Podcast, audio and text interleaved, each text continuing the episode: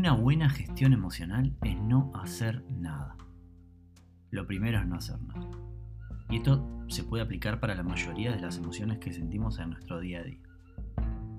Este episodio surge de un comentario en Twitter sobre el aburrimiento y me pareció interesante charlarlo, pero más genérico, más general, para cualquier emoción.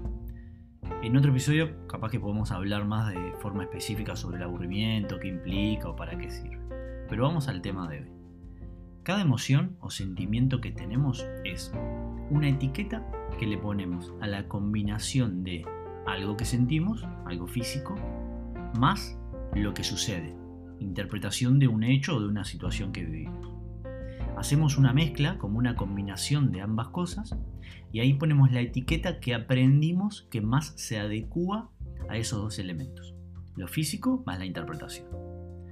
Esto no está ni bien ni mal, es la forma que tenemos de vivir lo que nos va sucediendo con respecto a las situaciones que se nos van presentando. Para cualquier emoción, en general, y siempre voy a insistir con esto, cuando una emoción se despierta es necesario sentirla. ¿Qué significa sentirla? Es darle el espacio, darle la bienvenida, no rechazarla, no evitarla, no taparla. Es permitir ver qué sucede en mí con eso que, que, está apareciendo. Y antes de seguir les quiero compartir un poema de Rumi, un poeta persa, que dice, El ser humano es una casa de huéspedes. Cada mañana uno nuevo recién llegado. Una alegría, una tristeza, una maldad. Cierta conciencia momentánea llega, como un visitante inesperado. Dales la bienvenida y recíbelos a todos, incluso si fueran una muchedumbre de lamentos que vacían tu casa con violencia. Aún así, trata a cada huésped con honor. Puede estar creándote el espacio para un nuevo deleite. Al pensamiento oscuro, a la vergüenza, a la malicia, recíbelos en la puerta riendo e invítalos a entrar. Sea agradecido con quien quiera que venga, porque cada uno ha sido enviado como un guía del más allá.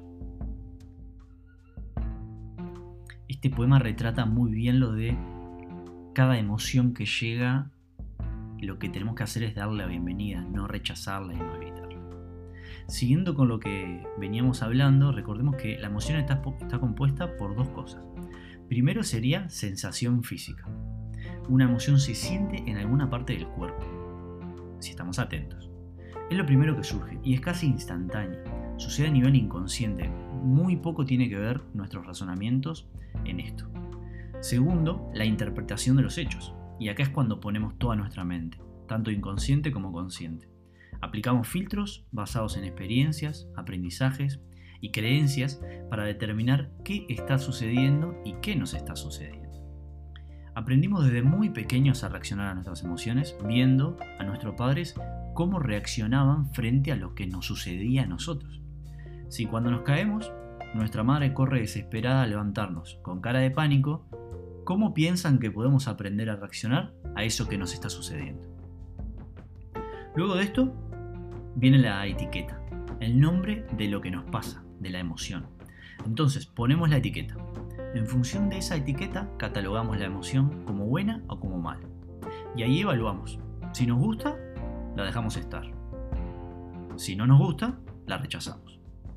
Por eso comencé diciendo que una buena gestión emocional es no hacer nada, porque realmente necesitamos quedarnos quietos, permanecer en esa emoción, aunque no nos guste, y ver qué sucede.